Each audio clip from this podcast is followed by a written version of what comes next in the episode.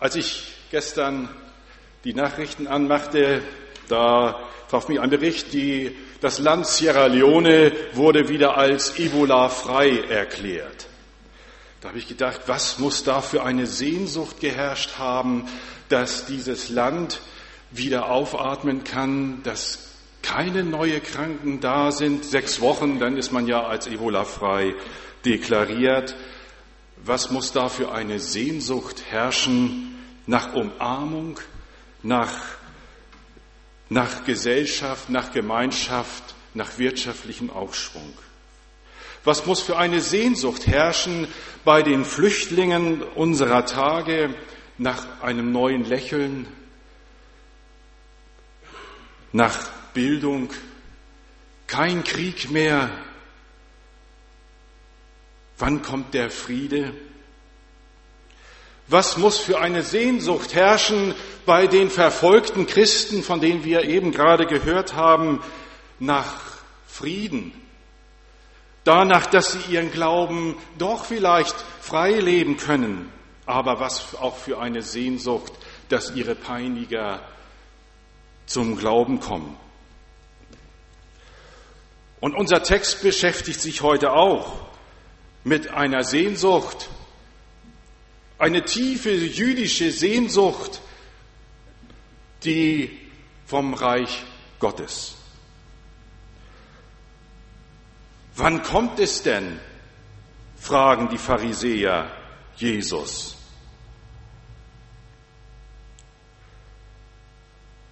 Er antwortete ihnen und sprach, das Reich Gottes kommt nicht so, dass man es beobachten kann. Man wird auch nicht sagen, siehe, hier ist es oder da ist es, denn siehe, das Reich Gottes ist mitten unter euch. Er sprach aber zu den Jüngern, es wird die Zeit kommen, in der ihr begehren werdet zu sehen einen der Tage des Menschensohns und werdet ihn nicht sehen. Und sie werden zu euch sagen, siehe da oder siehe hier, geht nicht hin und lauft ihnen nicht nach denn wie der Blitz aufblitzt und leuchtet von einem Ende des Himmels bis zum anderen, so wird der Menschensohn an seinem Tage kommen. Zuvor aber muss er viel leiden und verworfen werden von diesem Geschlecht. Ein schwerer Text, aber er war dran. Und da habe ich mich nochmal drüber erbarmt und er passt heute einfach rein. Was war das denn mit dem Reich Gottes und den Juden und den Juden? Was erwarten denn die Pharisäer und was sagt Jesus hier eigentlich überhaupt? Das war der, das Reich Gottes war der positivste Begriff zur Zeit Jesu für die jüdische Bevölkerung. Warum? Es wurde ja, es wird ja in den Evangelien nie definiert. Warum nicht? Weil jedes Kind Bescheid weiß. Jeder wusste, was das Reich Gottes ist. Und zwar das messianische Großreich, was wieder aufgerichtet wird. Die Botschaft der Propheten aus dem Alten Testament im Untergang. Da kommt einer wieder, der das Reich Davids aufrichten wird. Und das wird gewaltig sein. Und das war eine tiefe Sehnsucht, die die jüdische Bevölkerung gefangen gehalten hat. Und die Juden und die Pharisäer fragen hier Jesus, wann wird das sein? Die Pharisäer, das war so eine politische, religiöse Partei zur Zeit Jesu, die nicht immer mit Jesus im Einklang waren. Und, aber hier stellen sie ihm keine Fangfrage. Das haben sie oft gemacht. Aber hier stellen sie ihm keine Fangfrage. Wann kommt das? Übrigens eine Frage, die nicht nur die Pharisäer drauf gehabt haben, sondern auch Jesu Jünger. Da sagen, nach seiner Auferstehung gehen sie mit Jesus spazieren und fragen ihn, sag mal Herr, wirst du jetzt das Reich Israel aufrichten oder was? Oder wann kommt's? Nein, das war keine Frage nur für die Pharisäer. Das war auch eine Frage für die Jünger. Irgendwann einmal muss Gott doch mal was dazu zu sagen, das letzte Wort haben. Wann wird es sein? Und Jesus sagt, das ist ganz anders, als ihr euch das vorstellt. Da könnt ihr kein Fernrohr rausholen und sagen, ach, da kommt's ja. Oder hier ist es oder da ist es. Das könnt ihr nicht wissenschaftlich, mathematisch ermitteln. Da packen wir mal Daniel 7 und 9 zusammen, eine Prise Matthäus 24 und dann noch einen Schluck Sahneschuss von der Offenbarung, mischen das alles gut durcheinander und dann kommt das Jahr 2012 dabei raus. Und was ist? Nichts passiert. Nee, sagt Jesus, so geht das nicht.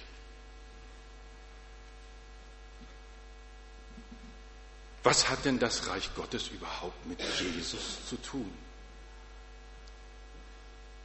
Was ist das überhaupt? Das, das Reich Gottes ist das Gebiet, in dem Gottes Wille gilt und vollzogen wird. Das ist das Gebiet, wo er gilt, wo es geht und in die Tat umgesetzt wird. Und Jesus sagt, mit mir geht's los. Huch, mit mir geht's los? Was für ein Anspruch. Niemand zuvor hatte es je gewagt, so etwas zu behaupten. Aber Jesus tut das. Und von seinem ersten Moment an seines, seines Wirkens macht Jesus, redet Jesus von dem Reich Gottes. In Markus 1 lesen wir, die Zeit ist erfüllt und das Reich Gottes ist herbeigekommen. Tut Buße und glaubt an das Evangelium. Oder Matthäus 4, gleich am Anfang. Jesus ging herum und predigte das, das Reich Gottes. Wisst ihr, Jesus hat ein Thema gehabt. Und das war das Reich Gottes. Viele Facetten davon, ganz viele. Aber er hat ein Thema gehabt. Er hat sein Lebensthema gefunden. Er hat das Lebensthema gefunden. Und er ist zur Welt gekommen. Gott kommt zu Besuch. Zacharias sagt das, gelobt sei Gott der Herr, der Gott Israels, denn er hat besucht und erlöst sein Volk. Gott kommt zu Besuch. Und das Reich, wie hat Jesus das gemacht? Und was, ist das, was charakterisiert das Reich Gottes? Wisst ihr, die Reiche dieser Welt sind, ob das ägyptisch, ob das babylonisch ist, ob das USA, Russland oder auch die Bundesrepublik Deutschland ist, sie sind doch alle korrupt. Sie sind alle machtgierig, sie bevorzugen alle die Reichen. Sie sind ungerecht, die Armen haben nichts zu lachen. Es wird viel zu viel mit Gewalt durchgesetzt. Es gibt Neid, Hass und Machtgier und Ellenbogengesellschaft. Die Welt ist schwer geschädigt. Und das Reich Gottes, selig sind die Armen, denn ihnen gehört das Reich Gottes. Das Reich Gottes ist gerecht. Paulus sagt, das Reich Gottes ist Gerechtigkeit, Frieden und Freude im Heiligen Geist. Gerechtigkeit, Frieden und Freude. Wisst ihr, und Jesus hat das gelebt. Er hatte diese Zuwendungslust an den Menschen und die Zuwendungskraft von seinem Vater, die hat die hat er gelebt. Er ist mit den Leuten unterwegs gewesen. Er hat Zachäus vom Baum geholt. Zachäus, ich möchte heute mit dir in, dein, in deinem Hause sein. Und irgendwie haben die Menschen gemerkt, ja, der hat Zeit für uns. Ja, Jesus kümmert sich um uns, um die Ärmsten der Armen, um die Sünder, ja, Jesus hat Zeit. Ja, die, die, die frommen, die frommen Juden, ja, die, die kümmern sich nicht um uns. Die interessieren uns überhaupt nicht. Die interessieren sich überhaupt nicht für uns. Aber Jesus ist bei uns. Jesus hat Tisch, erstmal Tischgemeinschaft. Erstmal essen und trinken gemeinsam. Und dann können wir alles auch bereden. Das hat Jesus gelebt. Jesus hatte eine Zuwendungslust und Zuwendungskraft, die ihresgleichen sucht. Und da so sind die Leute zu ihm gekommen. Er hat es schmackhaft gemacht. Und was hat das mit mir zu tun und mit uns heute? Jesus hat mal eine Begegnung gehabt mit einem Pharisäer, mit Nikodemus. Und dem hat er gesagt, wenn du nicht von neuem geboren werdest, so kannst du das Reich Gottes nicht sehen. Jesus sagt, wir gehen mal zusammen ausrümpeln. So wie in der Geschichte von, von Christian. Wir rümpeln mal ordentlich aus und dann gibt es da einen Herrschaftswechsel. Das wäre doch toll.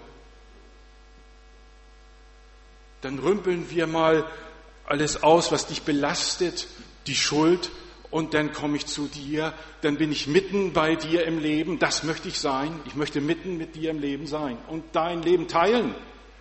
Das ist mir wichtig, sagt Jesus. Und dann bauen wir zusammen das Reich Gottes. Wir zusammen.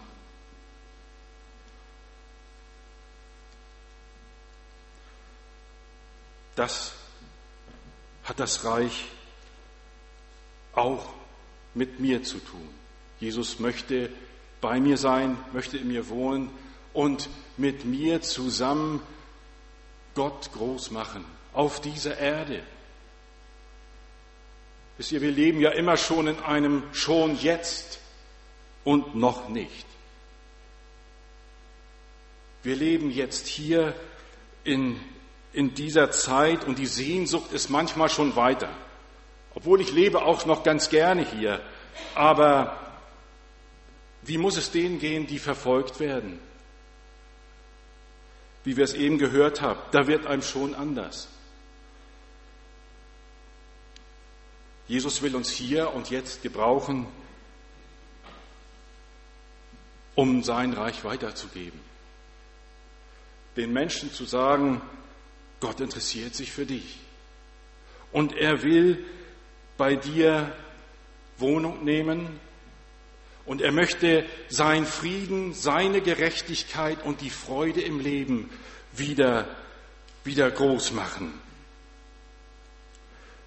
Wisst ihr, im Reich Gottes werden nicht noch Verletzungen hinzugefügt, sondern geheilt.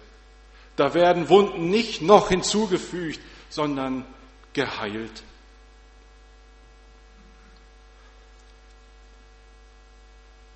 Und dann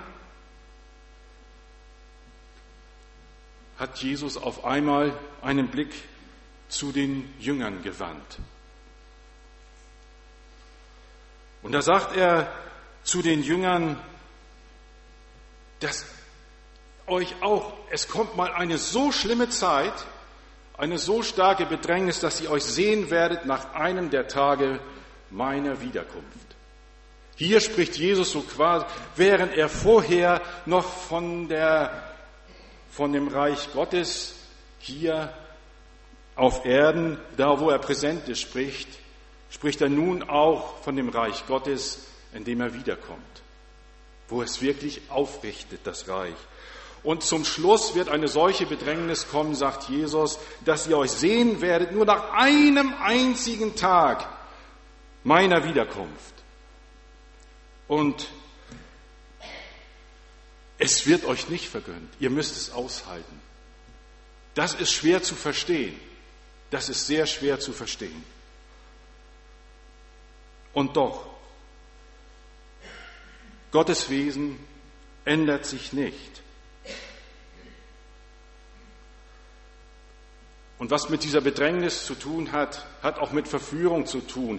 Wenn, man, wenn es einem nicht gut geht und man so keine Hilfe hat, dann versucht man ja hierhin und da zu laufen, um Hilfe zu bekommen. Und so sagt Jesus, wird sein. Ihr werdet Menschen äh, kennenlernen, die sagen, ich bin der Christus, lauft ihn nach, ich bin da und hier und da, da gibt's überall Christusse. Lauft ihnen nicht nach, lauft ihnen nicht nach, sagt Jesus. Haltet's aus. Aber dann dann werde ich auch wiederkommen. Dann werde ich auch wiederkommen, sagt Jesus, wie ein Blitz von einem Horizont zum anderen. Und dann wird er sein Reich aufrichten. Das ist alles schwer zu verstehen, dass wir doch noch so viel leiden müssen.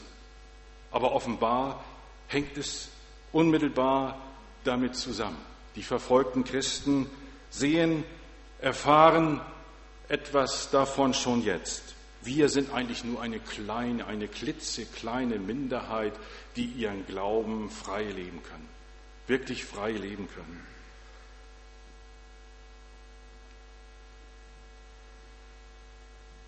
Und Jesus kommt wieder und richtet sein Reich auf. Da wird kein Heulen und Zähneklappern mehr sein, kein Leid, kein Geschrei. Da werden alle Tränen abgewischt. Und das ist eine Riesenhoffnung. Das ist ein unglaubliches Geschenk, dass wir, wenn Jesus in unserer Mitte ist, dass wir daran mal teilhaben dürfen. Darauf freue ich mich auch jetzt schon und bin gespannt, wie es dann in seiner Herrlichkeit weitergehen wird. Amen. Ich möchte noch beten mit uns.